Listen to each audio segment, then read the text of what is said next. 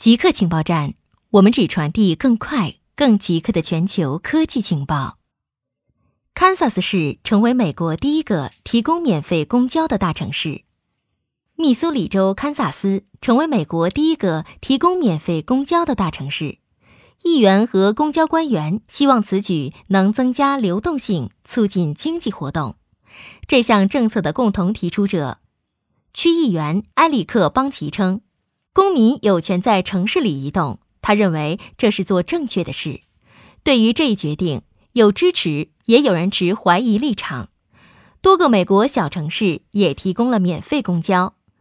德州奥斯汀在1989到1990年之间短暂实现了免费公交，结果显示破坏公物、涂鸦和吵闹的比例大幅增长，车辆维护和安全成本上升。世界绝大部分免费公交系统位于欧洲。为什么虎鲸和人类有更年期？更年期又称为绝经期，是指女性生命中不会再有月经的时期，同时也永久失去生育能力。人类是少数演化出更年期的物种，但问题是在生命结束前停止繁殖能力究竟有多少优势？一种可能的解释是。祖母引导和帮助孙辈。根据发表在美国国家科学院院刊期刊上的一项研究，对虎鲸的研究支持了这一解释。相比仍然有子女的祖母辈，停止繁殖的虎鲸祖母在帮助孙辈生存上做得更好。研究人员收集了华盛顿州和不列颠哥伦比亚沿海的虎鲸群数据，跟踪群体之间的互动，记录出生和死亡。结果显示。失去祖母的虎鲸生存率会出现显著的下降，绝经的祖母的效应最为显著。火星地震揭示其内部奥秘。抵达火星一年以来，NASA 洞察号探测器探测到了三百二十二次火星地震，这是在地球和月球以外第一次发现地震。科学家希望借此来探测火星的内部，包括解密火星地壳、地幔和地核的内部结构。大多数火星地震都很小，比地球上能感觉到的任何地震都要小得多。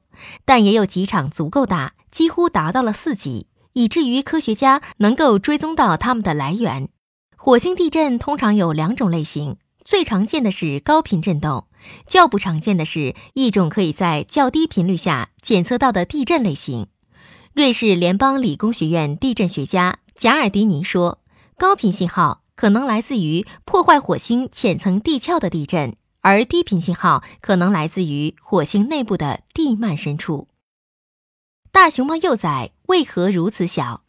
与母亲庞大的身躯相比，大熊猫幼崽出生时的体重通常只有一百克，两者的体重比为一比九百。这种罕见的体积差异一直困扰着研究人员。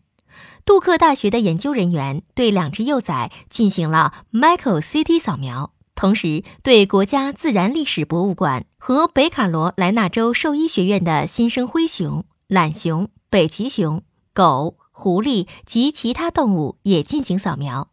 他们创建了每个幼崽出生时内部骨骼的 3D 数字模型。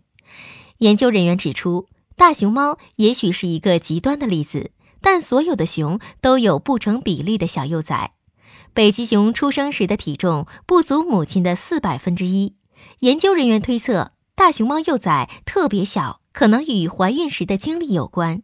所有的熊都会经历所谓的胚胎延迟着床，其他熊通常在着床两个月后分娩，而大熊猫只需一个月左右。